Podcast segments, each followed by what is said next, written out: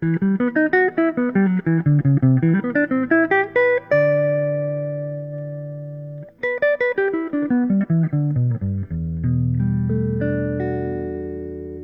当时秉承的一个想法是，我认为教育和教学它是不适合去革命的，它只适合非常缓慢的渐进式的改革。就不是任何一个人说这人给你做三十道题，你能看出来这人问题在哪儿？这是很高级的技能了，至少值一个山东省特级教师吧。我说，教育在现在的社会的目的是为社会培养出足够数量、足够种类、足够质量的合格的公民。你你会对这两个观点有非常强烈的质疑或者反驳吗？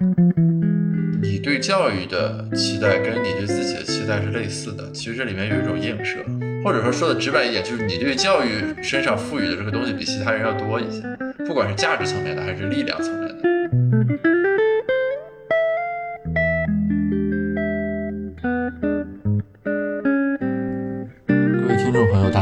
欢迎收听本期子非鱼。今天的嘉宾是陶晨毅，他是子非鱼的老朋友了，在我们的第十二期播客，他曾经来和我讨论过择业的问题。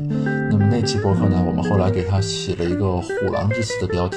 叫做“我为什么干一行而恨一行”。他为此非常生气，多次找我争辩这个问题。那么今天呢，呃，我邀请他来谈谈教育，为什么呢？是因为在今年年初的时候，他在朋友圈。发了一个非常斩钉截铁的判断，就是他认为在线教育等等整个的教培行业会面临巨大的打击，走向低谷。然而当时因为疫情的冲击，其实在线教育以及整个教育的赛道，无论是从资本市场上，还是从宏观经济的红利上来说，都处于非常热闹的阶段。所以说，我一直很好奇，希望和他复盘一下，他当时为什么做出了这样的决策与判断。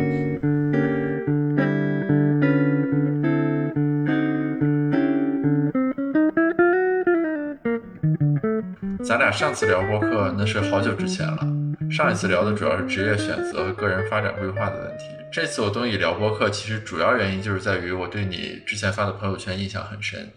你应该是在今年年初啊左右的时候，对吧？我记得你就在朋友圈给了一个很强的预测，就是对在线教育啦、什么培训相关的这个东西，你有一个展望，而且是很负面的展望。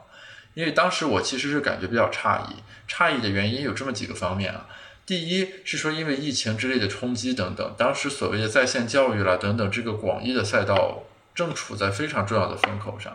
然后其次，我记得好像是春晚或者说某一个很重要的场合，好像还是一个很大的教育公司拿到了他的那个很大的那个冠名或者赞助，对吧？对对，应该是猿辅导。啊，以及呢，就是说你自己本身之前又曾经从事过这个。这是外部因素，再从个体因素来说，我觉得大家一般会很审慎，就是说对一些东西做出判断。你不断做出了预测，而且把它挂在了朋友圈。那当然，我们站在现在看，对吧？最近明显能够感受到，对于辅导啦、直播的这种教育啦、在线的这种平台型的教育等等，都在进行一个收紧啊。那你这判断肯定是正确的。所以说我其实是很好奇啊，就是如果我们回溯到那个时候的话，是什么促使你有那种感受啊？对，其实我当时有一个非常大的一个想法，是主要是因为我之前你刚刚说的，对我一开始是从事在做在线的教育，而且其实如果不出意外的话，我当时其实打算毕业以后一直要延续做在线教育这一个项目的，嗯，然后我当时其实是蛮绝望的，因为我觉得在真正决定要从事这个职业之前，我对在线教育的判断是 OK。无非就是教育理想上面，我要加了一点，说我要商业化，我要去卖货，我要去嗯卖课，然后我可能要去做一些比较呃，我认为相对来说比较那种为了吸引学生、讨好学生的一些话呀，或者说一些表演啊等等。但我当时的预判是，这些虽然看起来有点 low，但是我觉得都 OK，因为我其实是已经把它合理化了，比如说商业化是合理的，然后以及说呃我去逗乐学生，让学生更加的专注于这个课堂，好歹能学一点，这些都是合理。的，但是我真正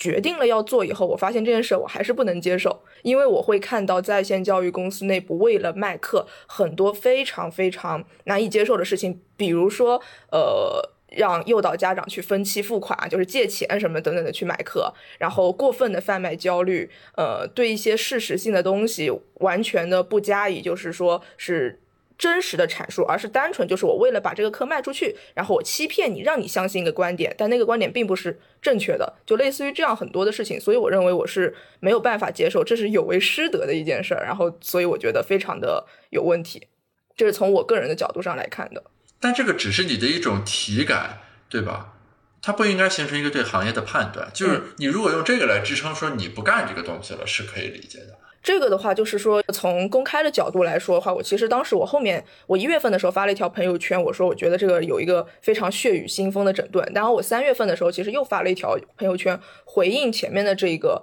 flag，因为我当时其实是发现，在一月份的时候，政府在头条其实发布了那个三问在线教育和一个呃资本下的在线教育，你知道那个时候是两会之前。他那个态度是非常明显的，就是政府发了一个这个东西，说我要问在线教育以及说资本下的这些东西，我觉得这个态度是非常明显的。这是一月份的时候，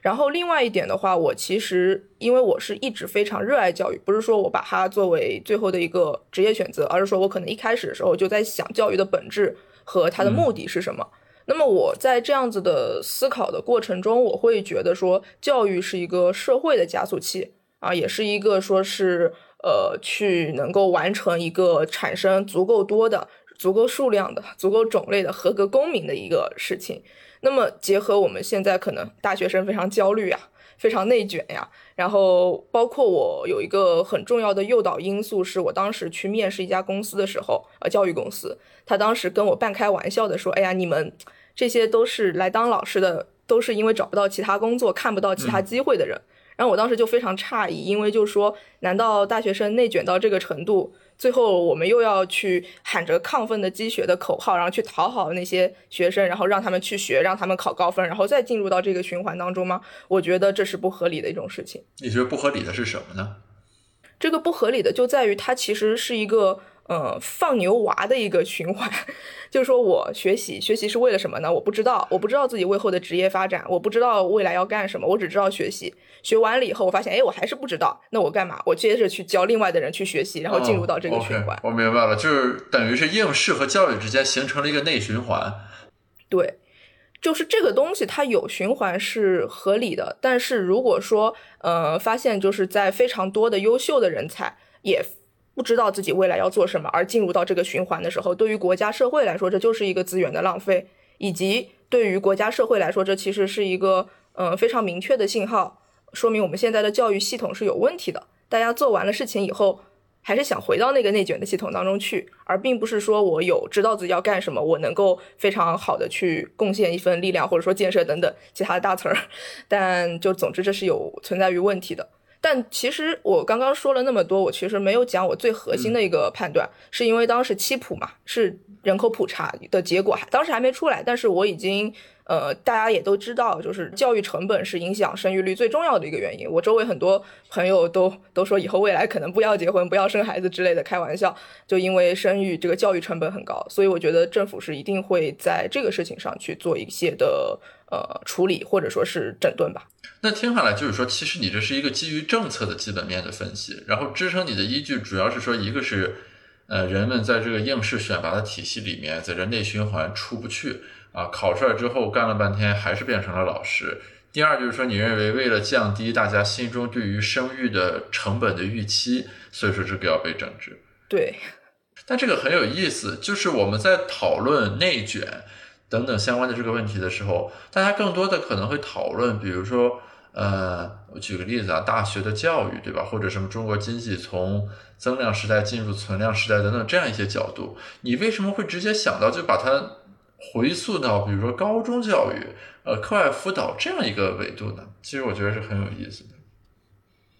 呃，我觉得这个事情可能是从事不同行业或者说关注不同领域的人的一个偏差吧。就比如说，你可能觉得想到这个事儿。很很不可思议，但是因为我一直都在做教育相关的东西，我会接触到很多非常焦虑的，呃，所谓的北京的鸡娃家长呀，海淀鸡娃、海淀牛娃、普娃什么的，然后以及各地的学区房呀、幼升小呀、小升初弄得多么的夸张之类的，就这些东西，我信息，因为我之前一直都在做在线教育方面的东西，所以我接触的非常的多，然后我会非常明确的感觉到大家。这个教育成本的提高是很多人觉得养不起孩子之类的，这样子是一个，，很非常绑定的一个关系。但这个问题有可能被改善我我说一下我为什么问这个问题啊？嗯，你是说什么？因为假如说我们的教育选拔依然是这个样的，比如说大家要高考，呃，考的分数最高的人上北大清华，对吧？次高的上什么复旦、浙大等等诸如此类这样一个选拔体系。那么这样一个锦标赛模式就决定了，在这个锦标赛里面的人，你就必须要不断的穷尽自己的洪荒之力去往那个顶上去博弈。那么你说我从供给侧卡一下，现在不让大家办班了，但理论上来说就肯定会出现黑市，或者说与之作用相同的，但又游离在这个监管之外的那种东西。就好比比如说有自主招生，就一定会催生出来代写论文。对吧？然后你搞强基计划呢，就有强基计划的辅导班。那给定，如果我们这个升学的这种金字塔往上甩的这个制度不改变，特别是以高考成绩为主要导向的话，你单纯的说我把在线教育卡掉，或者就是一些类似的这个东西管住，那么它之后就不会出现别的东西了。它不可能实现说学生五点放学了没有班儿可上，于是大家全都回家好好提升是的，呃素质去了。是的。就其实我们理解，学教育部其实做做所谓的减负一直都在做，而且基本上大家的反应都是越减负越增负这样的，就是因为把外边的呃，就是把学校里的给砍了，但是焦虑还在，所以就到外面去上了，所以越来越增负，然后课外辅导也越来越就是繁荣 昌盛这样子的一个状态嗯，但是我觉得这一次的话是。怎么说呢？所以，我我在当时的那个立的一个 flag，那个时候我说的是 N 年之后，因为我觉得这个问题是总得有一天需要被解决的。那我没有想到它那么快就变得那么的那个 血雨腥风，但的确，呃，是是需要被解决的。是这样，就是说，呃，在这一次整顿在线教育的同时啊，也不光是在线教育，其实整个教育培训行业线下其实整顿的也挺惨的。呃，有同时，他其实是提出了另外一个事情，叫做中学的分流，就是一比一的五五开的普通的高中、普通的中学和职业中高中、职业中学，就是这样子的一个，也就重视职业教育的一个发展。嗯，我其实刚刚我刚刚提到一句话，不知道你有没有注意，就是我刚刚说的是，我认为教育对于社会的目的来说是提供合格的公民，然后在这个合格是指在数量上。种类上和质量上都要符合要求，也就是说，其实我们国家是需要一个呃足够好的各个行业的各个呃能力层次的人才的供给。那么在这个程度上，它需要去对在教育的这个赛道上去做一个筛选分流。那么奈何就是之前可能在这个课外培训行业，它做的非常多的阶梯化的一个步骤，就是说你有多少钱，你就可以去参加多好的培训班，然后你。对你往上爬，就是去去挑更高的分数，有多少多的少的助力，这是一个呃阶梯式的一个助力的方法。但是问题是，呃，国家我觉我个人认为啊，是不需要把它完全的去砍除所有的课外培训，但是它需要去弱化掉这一部分阶梯化的优势，而是说你要不就参加一部分的内容，要不你就啊非常好的内容，就中间不需要有这么强的一个过渡的阶段。我没太。理解你刚才说的，你的意思是说，他通过职业教育把原来一部分在那个锦标赛里的选手给甩出去了，于是就使得原来那个锦标赛没那么挤了，大家也就不用那么在教育上卷了，是这个意思吗？嗯，其实差不多，就是说，可能在更早的时候就告诉你，你这一部分人不需要往那个方向上去挤了，我给你把你分流了，就是你未来的那个职业发展，我事先已经告诉你有一个分流的效果了，所以就是说是这样子一个因素。但是大家不一定接受这一点啊，比如说你现在在社会的认知里面，大家对于职业教育的感受，终究感觉就好像高等教育是更傲岸的，对吧？然后职业教育好像是低一等的。对，虽然我们说啊，就从价值观上来说，这个大家都平等，但是实际上是这样的。你如果这种情形下，大家的认知没有改变，你单纯的调整职业教育和高等教育之间的这个配比的话，那不就等于是在以激励不相容的方式，在强行摁这个事情？是，所以，所以我觉得是这件事情其实是好几个一起做的。呃，要要提要要把这个职业分流非常好的，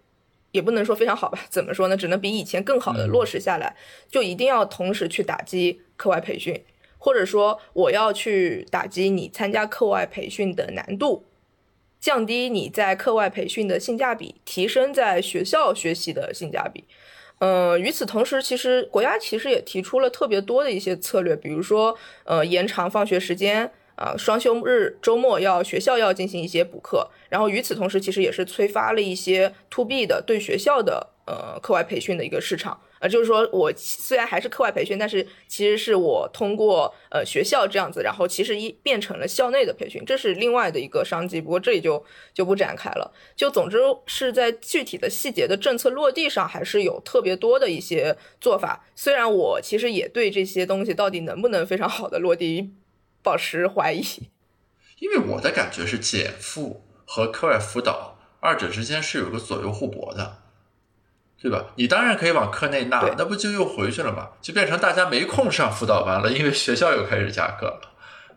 对，是就是这样。就是说我希望能够去遏制课外的一个辅导，而希望能够增强学校内部的教育，这是一个主要的方向。那所以，那与此同时，在推进减负的情况下，那真是让人感觉左右为难。嗯，我觉得其实。的确，因为是整体的核心的思路是为了要去做好这样子的一个整体的、整体的教育上的减负，而不是说我在学校内部一定要减负。因为我觉得，其实大家也都所有的人也都知道了，如果我很单纯的去说我学校内部的时间减少啊、作业量减少啊等等，就是我只单纯的做这一件事情。造成的只能是学生跑往课外培训，去跑往校外的培训机构，然后造成有钱的就能够呃特别多的去去挤，然后造成整体的教育的支出成本上升，然后再进一步让大家觉得生养孩子特别的困难，就这是一个非常恶性的循环。所以说，可能在这一次在学校内去进行减负的同时，我并且要我去想办法去遏制课外。为什么？怎么样阻止学生再跑向课外？那么一方面在政策上对课外的这个去呃削减，或者说是去整顿；那么另一方面，课内的东西也要同步的做起来。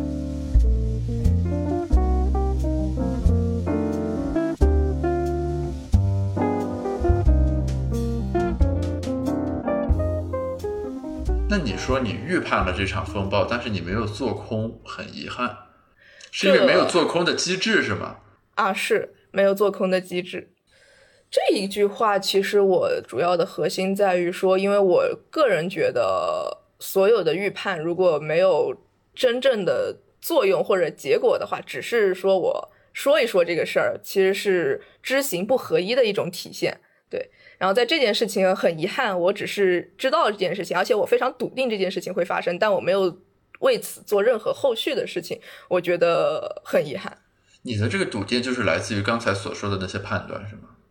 对我刚刚说的这一些所有的判断。你当时在一月的时候，你已经从之前那个公司离开了，是吧？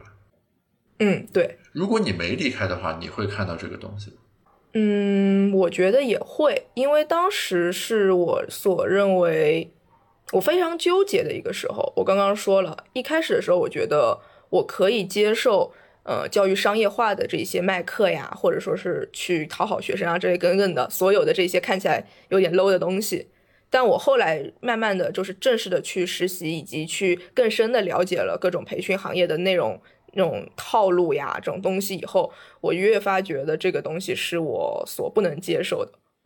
嗯，我可以举一个例子啊，就比如说，嗯，可能之前也有一个新闻，就大家会听到说有一个农村的家庭，然后他们真的是没有办法付钱买这个课，然后就会有一个呃付付。名义上是叫这个辅导老师，实际上就是课程销售，就去引导这个家长，他还不会弄，然后引导家长一步一步、一步一步的去开通各个呃花呗呀、各个借条呀，然后把这一笔钱给凑上来。暂且不说这个钱作为这个家庭的一笔投资，它的那个投资回报比是不是大于一啊等等这些我们都不谈。我觉得这个行为是非常难以让人接受的，因为至少至少我相信在那个人的心里，他做的这些事情，他只是为了完成他这一笔。而并不是说我真的为你家庭着考虑着想，然后你未来的这个这个借钱是值得的，这是一个一个例子。然后另外一个例子是我可能更加呃感同身受的一个，就我会发现大家上课的时候去去老师上课时候在设计课程的时候有很多的观点，它其实并不是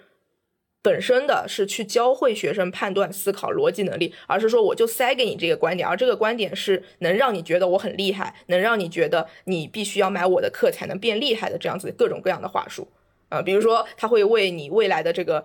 志愿怎么选、文理分科怎么选，他就直接给你拍一个定论啊，呃，举一个什么呃华为百万年薪的例子，就告诉你一定要选理科之类这样子。当然，我不是说选理科这个。结论不好或者怎样，而是说你拍一个华为百万年薪，然后马上下一句就说，所以大家要选理科。我觉得这个是中间的逻辑非常的缺失，以及，哎，我没有办法继续去描述这种东西。总之，我觉得这是一个对我作为一个老师要教给学生什么样的东西来说是非常的抵触的。我比较好奇你的这个边界或者说临界点在哪，因为其实你刚才有提到，就是说如果一些商业化是真的服务于教育。那么你可以在一定程度上与他和解，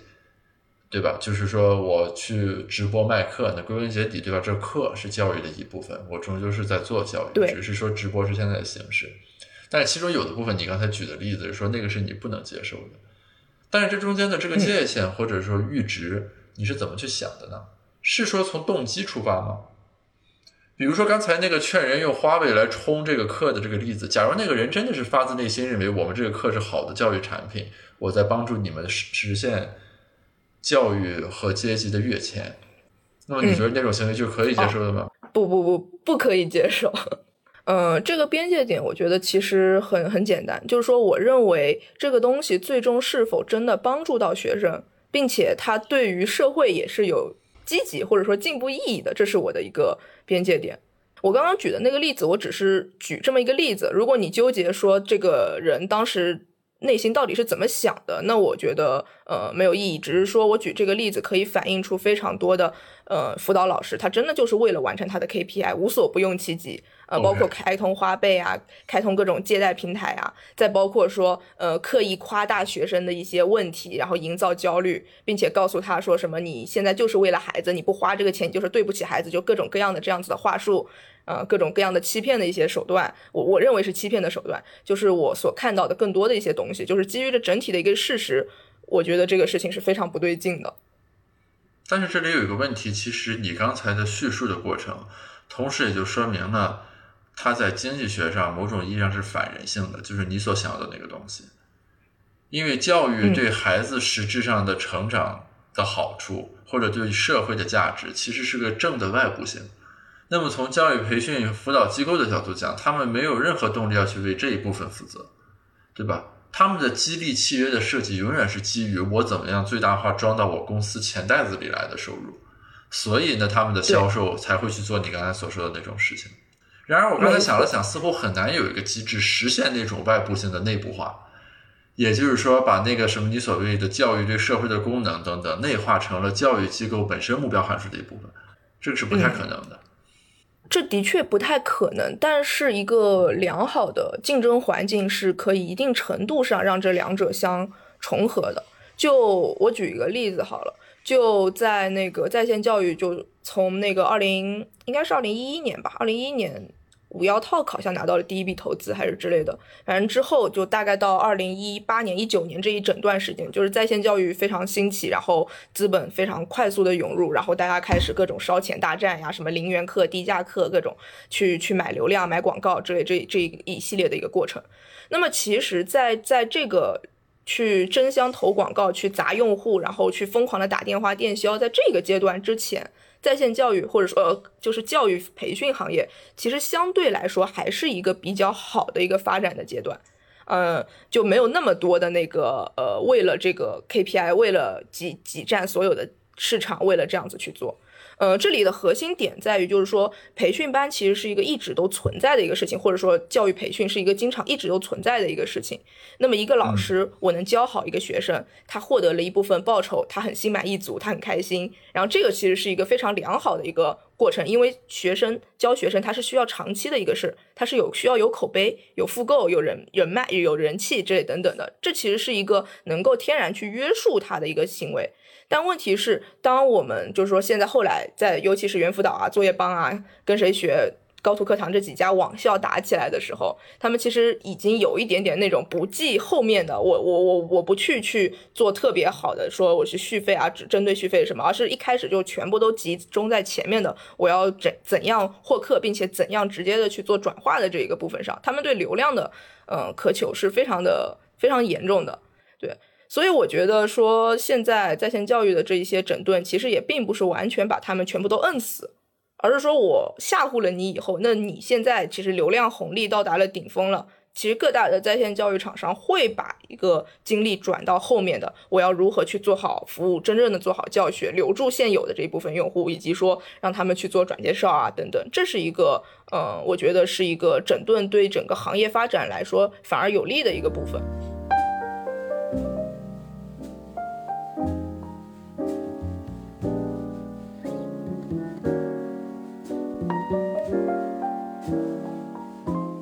其实听下来的话，等于是一一年以来的技术和资本对于教育的加持，最终形成了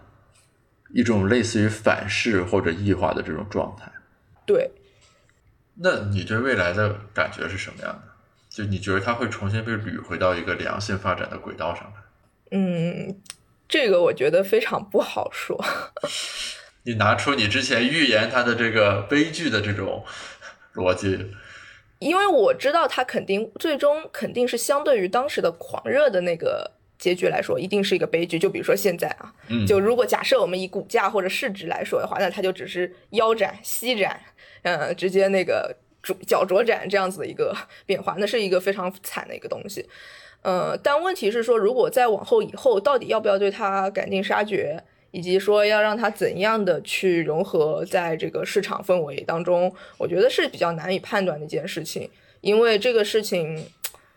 怎么说呢？如果说我们接下来可能学生在校内的整体的一个减负，或者说回到校内的教育啊，做得非常的好，或者说至少。不会让家长有太多的那种抱怨啊之类的，那其实这个政策是可以一直持持续推进下去的。但如果家长或者说学生有特别多的负面的反馈，那可能这个政策又会一步的回返回回来。我我是这么认为的，因为之前也是关于跟教育有关的很多的政策，也是有类似的这样子的一个现象出现。那所以说，你现在在你现在对教育是种什么态度呢？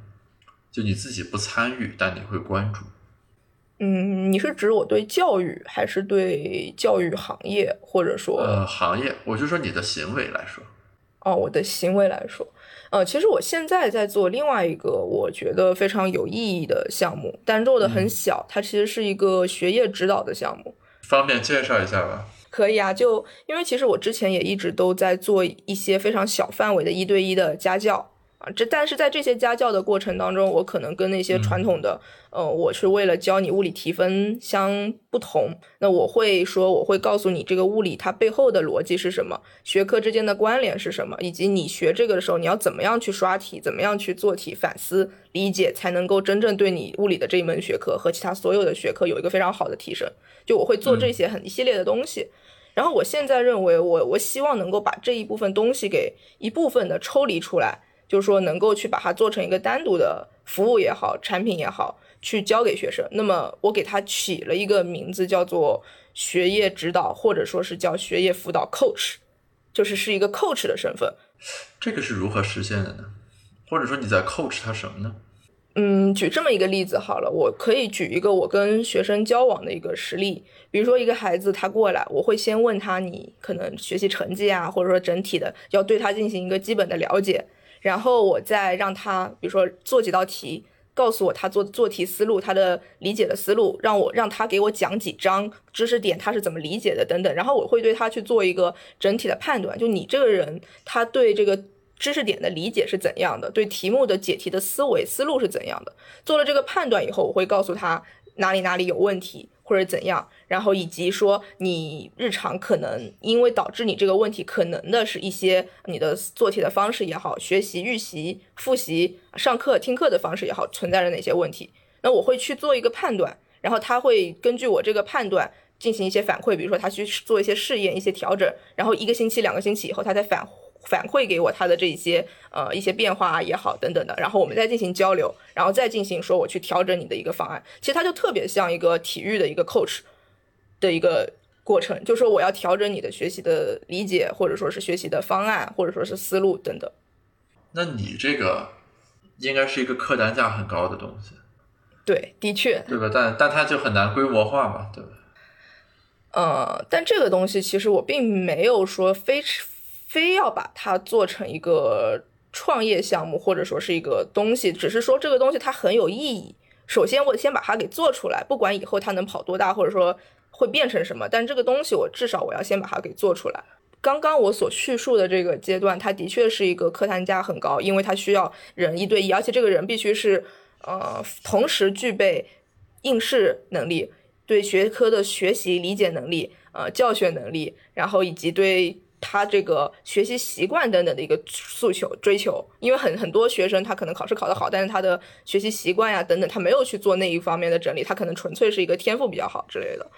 呃，以及也包括说他要有不光是这个呀，还要有表达能力，对吧？对，有表达，有有足够多的同理心、亲和力，对观察等等的。对啊，你刚才说的其实只是禀赋要件，就更重要的是后面这个，就不是任何一个人说这人给你做三十道题，你能看出来这人问题在哪，这是很高级的技能了，至少值一个山东省特级教师吧。对。就总总之，这是一个非常非常非常难的一件事情。那么，我我承认它在这个阶段是非常非常难以规模化的东西。但的确，我想要把这个事情给做出来，一定程度上的去把它往体系化和标准化去靠一点。我哪怕不能说我做出一个产品来，比如说是一个 AI 机器啊，假设呃一个学生跟着这个 AI 这个教练，他就能够做得特别好。但是我至少可以做出一套的可能培训老师的教程来。那我按照这个方式可以去培训一批能够做这件事情的老师。就我觉得这事情得一步一步来。这本来教育就是一个人与人之间沟通的一个呃方式。就我认为教育的本质还是人与人之间的互动、沟通和学习。那么。这个事情其实是我所认为人类在这个科技的迅猛发展中，在教育行业不可替代的一件事情。所以说，我觉得这是一个非常有意义的活。这是你准备毕业之后先干上一段时间的事情吗？嗯，对，这个事情我会干干一段时间，但不会占据我的特别主要多的精力。我会把可能大概三分之一的精力放在这件事情上。那三分之二的精力呢？就其实我主业会希望能够远离所谓纯教育一点点，原因是因为我觉得，呃，现在太多的大学生说我毕业以后我不知道自己要干什么，我找不到工作，呃，或者说我很焦虑、很内卷，甚至我想去躺平。然后我觉得这个其实是我们学校教育当中很很重要、很大的一个问题，就在于可能我们很少去教会给孩子说，我去思考我是谁。我到底要什么东西，以及社会需要我去贡献什么样的东西，这些问题都是很少有去思考的。然后我认为这个其中的一个原因在于，是我们的很多老师都是刚毕业以后就直接进到学校里去当老师的，他们脑海里对教育的理解。可能层次低一点的，就是我要做题，然后考一个好一点的分数；层次高一点的，他可能会想，哎，我通过学习，我可以呃去锻炼我的一些学习的能力啊，我可以去进入到更好的一个大学，有更好的视野啊等等。但是，我觉得他们还是没有触及到一个核心，就是教育是需要有一个出口的。我从学校这边进去了，出口是社会，社会有会对我们有各种各样的要求。在这个过程当中，我们可以说这是一个什么生涯教育或者职业发展教育，whatever。但是我认为这个东西是一定程度上的缺失，它的核心就在于说，我们大量的老师都是直接毕业了以后会去做教育工作，而中间没有一个非常长的对社会、对职业的一个探索。哦，OK，我我有点明白你刚才意思了。其实你指的是说，教育的供给侧里面一个很重要的生产要素是老师。但老师这个行当，恰恰通常是毕了业就去干老师的。对，没错，对吧？他即便跳槽，也只是换单位当老师，很少有，比如说我先去了什么当了二十年公务员，或者是五年公务员，然后回来说我开始干老师。对，等于这是一个可以往外跳，但没法往回跳的行当。于是这里面很少有人是带着在其他性质的工作里面的社会经验来的，也就很难给学生以那些维度上的指引或者提供一些信息和帮助。对，啊，有意思啊，这个视角很有意思。See the pyramids along the Nile. See the sunrise on a tropic isle. Just remember, darling, all belong to me. 然后，因为我我觉得我是一个比较比较自信的人，或者说怎么比较对自己有很大的一个期待的人，所以我从小到大就会有一种迷思，就是说这件事情是不是只有我能做？如果有很多很多很多人都能做，那我就不做了。不是说因为我对这个事情就从此失去了所有的兴趣，而是我会觉得，既然那么多人都能做，那我对这件事情的贡献可能没有那么强。我要去做一些没有人能做、只有我能做的一些特别强的事情。在这个想法的指引下，我会觉得，比如说现在的在线教育也好，呃，去当直接去当老师也好，已经有太多的包括清北的学生，他们想要去涌入这个行业。那我这个时候就突然会觉得有点索然无味。那么我一定要去做一些他们所不能够做到的，我能够呃去创造更多价值的事情。那么这件事情的话，如果说是教育的话，那么我可能现在并不会完全的想要很快的进入到这个行业当中，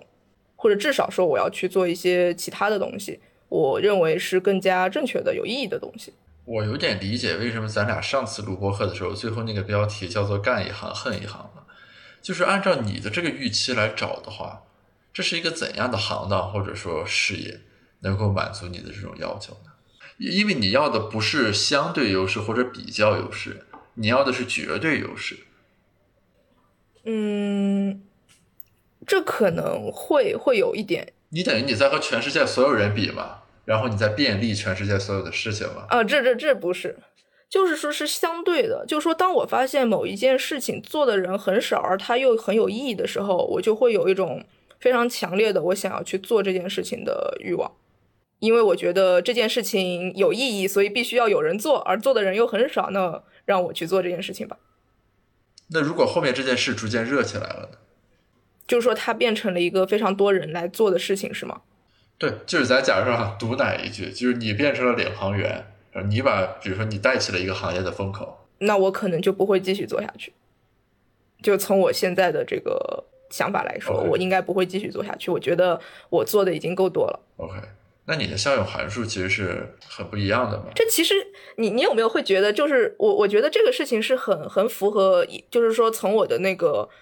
呃理想上来说是符合的，然后从我的日常的一些工具化的思维也是很符合的，就就很像是说我给这个东西打了一个样，或者我做了一个 SOP。然后接着，哎，大家去执行吧，或者说大家去参考吧。然后我就不干这件事儿了。我觉得已经差不多 OK 了，因为已经有很多人来干这个事儿了，会有这样的想法。呃，没有问题啊。就是我的意思是说，你能把这东西想清楚，本身是很好的。就是比如说，我们同样在做一个事情，每个人图的是不一样的。就有的是人图的是这个事儿，嗯，有的人图的是他要成，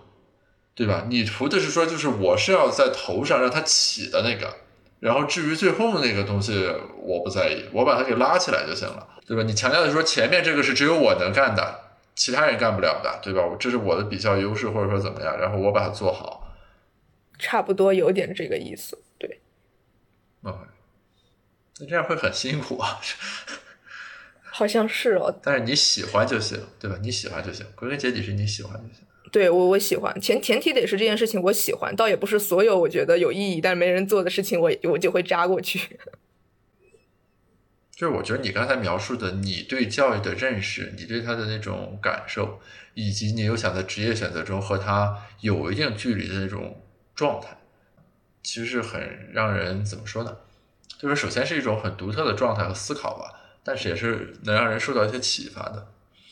对我赞同，我觉得。那你会感到愤怒吗？什么叫就是比如说，当这个，当你对教育有这样的认识、思考和情怀的时候，教育行业又是那个样子的时候，嗯，我觉得，就你刚才提到说，已经有很多人在做了，你这个时候再跳进去，只是这一群人中的一个，那你会有一种就是说，我要把它拧过来，或者我把它改变掉吗？你从这个角度去想，你不又成了这里面的关键吗？嗯，不会，我好像。没有这个想法，拧不过来啊！这这怎么可能拧得过来？就是你喜欢拓荒，不喜欢造反啊！对，这是非常重要的一点。我我非常不喜欢造反这件事情。嗯、怎么说呢？因为我很小就开始关注教育比较宏观的东西，所以说可以说从初中到大学，现在这整这个十几年的时间里，我看到了非常多的教学改革，尤其是浙江省，它新高考啊什么的，一直都是改革的一个试验田，以及周围的上海和江苏。那我会看到很多的什么减负呀、什么新高考呀，各种各样的改革。然后我我当时秉承的一个呃一个想法是，我认为教育和教学什么的这些东西，它是不适合去革命的，它只适合非常缓慢的渐进式的改革。就说你所有的，就是说觉得哎现有的东西不对，我要砸破了，我要怎怎样弄，这是我觉得这是不对的，不能说我要去把这个东西给砸破，而是说一点一点慢慢的做，这是教育的它的一个呃行业或者说是教育这样子一个学科领域的一个特点。为什么呢？就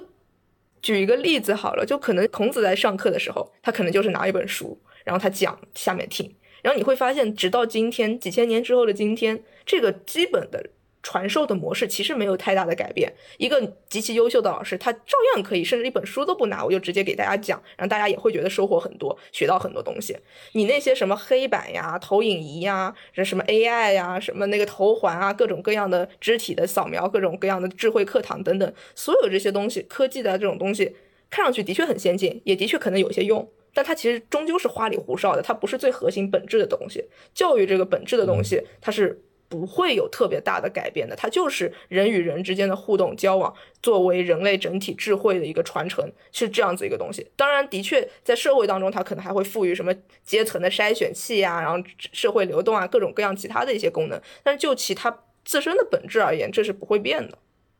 你看这段话其实很有意思啊，就是教育的本质相对是稳定的，但教育的功能可能有很多种作用。没错，教育的功能会有非常多的呃变化。就你会，你会，我我有一个问题啊，我想反问一个问题啊，就当我说出我说教育的本质是人与人之间的互动，是人类智慧的传承和延续，然后我说教育在现在的社会的目的是为社会培养出足够数量、足够种类、足够质量的公民，合格的公民。就是当我说出这两个教育的本质和目的的时候，你会对我有，你会对这两个观点有非常强烈的质疑吗？或者反驳吗？为为什么说教育是目的是为了创造出合格的公民？这听起来特别的工具化。我对这个其实是会有疑虑。嗯，就那教育的目的为什么不能是后撤一步，是给大家一种思考能力，让大家去思考自己要不要成为合格的公民？这个听起来非常的北大。我我不是对合格的公民这个目标有意见啊，我的意思只是说，就等于当我们在论证，你刚才说不是论证了，就是你表达说你认为教育的这个目的的时候，这一步我们到底应该撤到哪或者进到哪？我隐约的感觉是说，培养合格的公民这个东西是有一点稍微强了的一种论述。对，就因为其实很多人是很多我接触的教育行业的从业者是不会第一反应认同我这个说法的。往往做教育的人都会有一些理想主义，他会告诉我说，我觉得教育的目的是培养什么健全的人格呀，然后什么让人充分自由的发展呀，能够有独立的思考能力啊，等等诸如此类的这些，很多人是会这样子来反驳我的。但作为我来说，我认为教育的目的，它是为了让人类的一个。你说它是意识形态，或者说是思想，或者说是智慧等等都也好，就说人类的所有的精神世界的财富去进行一个传承和延续，我觉得这是一个教育的目的，就是它让事情继续的发展，然后并且能够有一个迭代更新，加上一个促进的作用。我这是我认为教育它最终的一个呃目的性的存在。那么在这样子的一个情况下，我觉得教育是要为社会提供合格的一个公民 citizen。你你对教育的期待跟你对自己的期待是类似的，其实这里面有一种映射。嗯，对。或者说说的直白一点，就是你对教育身上赋予的这个东西比其他人要多一些，不管是价值层面的还是力量层面的，就那种感觉。是。但是你刚才说的，你只愿意做拓荒者，不愿意做革命者或者造反派，是让我有另外一种感受的。或者说，我就很期待在之后，你到底会以何种方式与教育相处下去的问题。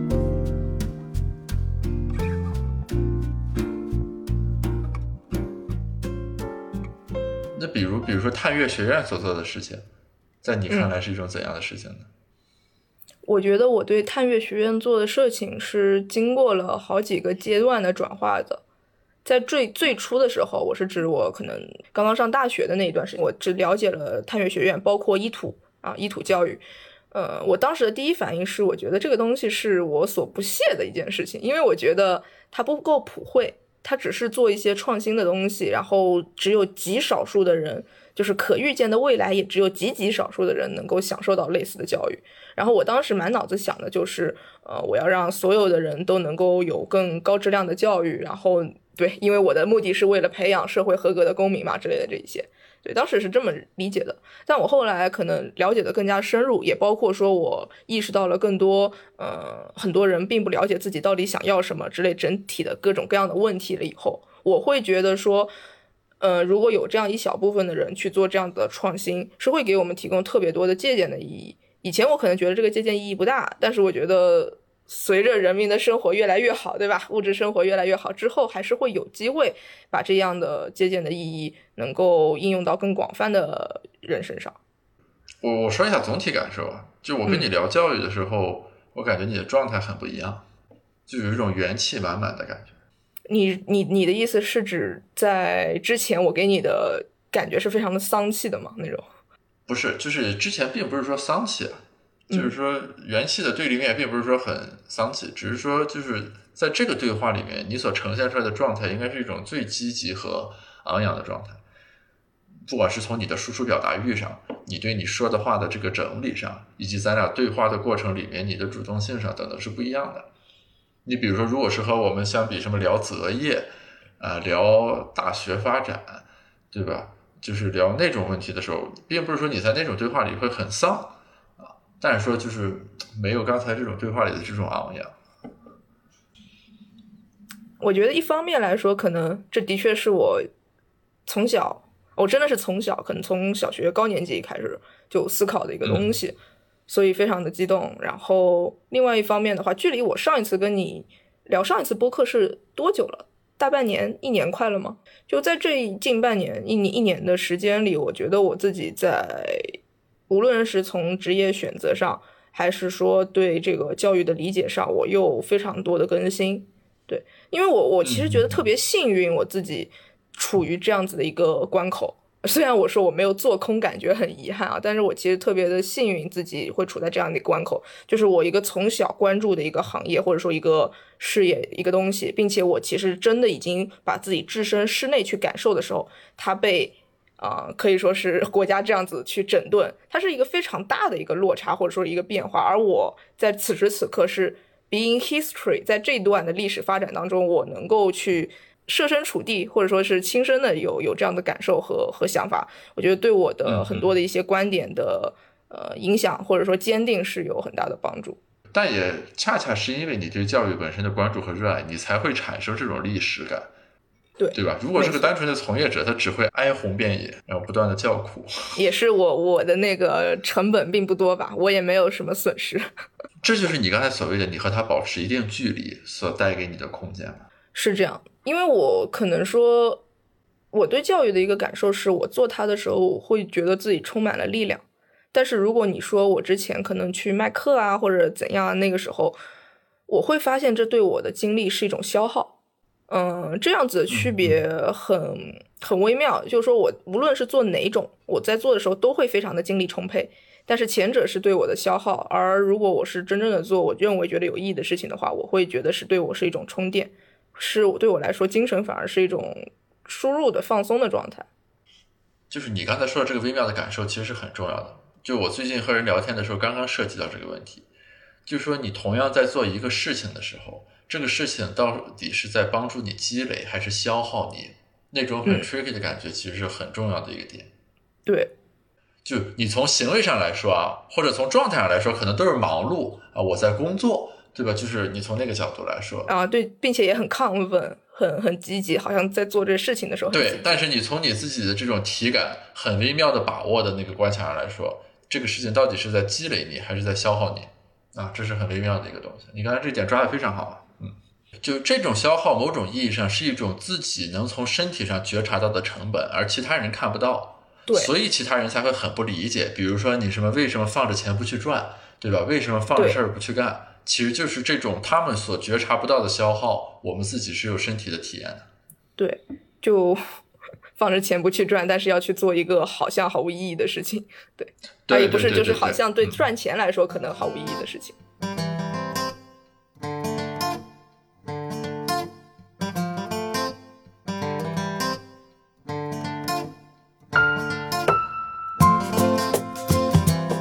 我觉得这期播客聊的还是很开心的，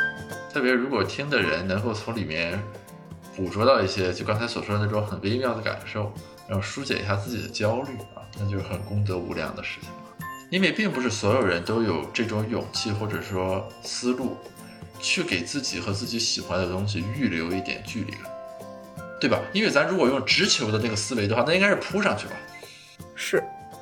嗯，所以可能这一次的教育整顿也也对我这个会有会有影响，就因为我会觉得嗯如果嗯靠得太近的话会有问题，嗯，但核心的话还是在于说。呃，我的确是希望能够，我我肯定会，我我可以预期自己最终肯定会回到教育，但回回归的形式不一定是说我还要去创办一间教育培训机构或者一个公司，或者说是一所学校或者等等整体的，呃，不一定是有某一种特定的形式，但是我肯定还是会回到这个呃广义的一个概念上面来做一些事情。那在此之前的话，我希望自己能够有能够有更广阔的见识和理解，因为现在的社会它变化特别的快，然后我会觉得，如果说我直接还是死守着之前的一些东西的话，会比如说我就是觉得学校教育就是学科啊等等东西，那那是我觉得是不行的。甚至于我我可以有一个，我之前写过一篇文章，叫做《科技发展会取代教师吗》？对，就是一篇公众号文章。然后我当时的一个整体的分析是，我觉得会取代掉一部分的职能，但是教师本身不会被取代，这是我当时的一个结论。但我现在越发觉得说，包括脑机接口啊、传输芯片等等这一系列的脑科学的发展，我越来越觉得重新思考这个问题，就说如果真的能够做到，我把一些的呃标准化的、硬性的、结构化的知识，通过芯片或者通过什么，能够真的能够传送到脑子里，那么在这种情况下，教师又有什么样的新的存在的意义？对，所以我会一直在思考这些问题，然后我就会想说，呃，我需要去接触更多新的东西，去理解更多呃我们学科也好，教育也好，到底有什么样的社会意义。我觉得我们可以反过来，就是这个播客也可以是你的一种记录。比如说，咱们可以争取十二月份再聊一次。嗯，I wish I could swim. Like dolphins. 感谢大家收听这一期子非鱼播客。其实聊到最后的时候，我感到这期播客很出乎意料，因为我本来以为的是我们的讨论会紧紧围绕着教育的各个方面展开，但后来我发现教育只是这期播客的一个发端和引子，最后我们所聊的东西远远在教育之外。让我感受最深的其实是陶成义关于教育的那种执着，那种求索，但是他同时又有清醒和一种距离与分寸感。当他聊到教育的时候，我不由得想到《夏日走过山间》里面的一句话，叫做“群山正在召唤，而我必须出发”。祝愿大家都能够找到一样的感受，都能够感知到自己的使命感在哪里。那我们下期再见。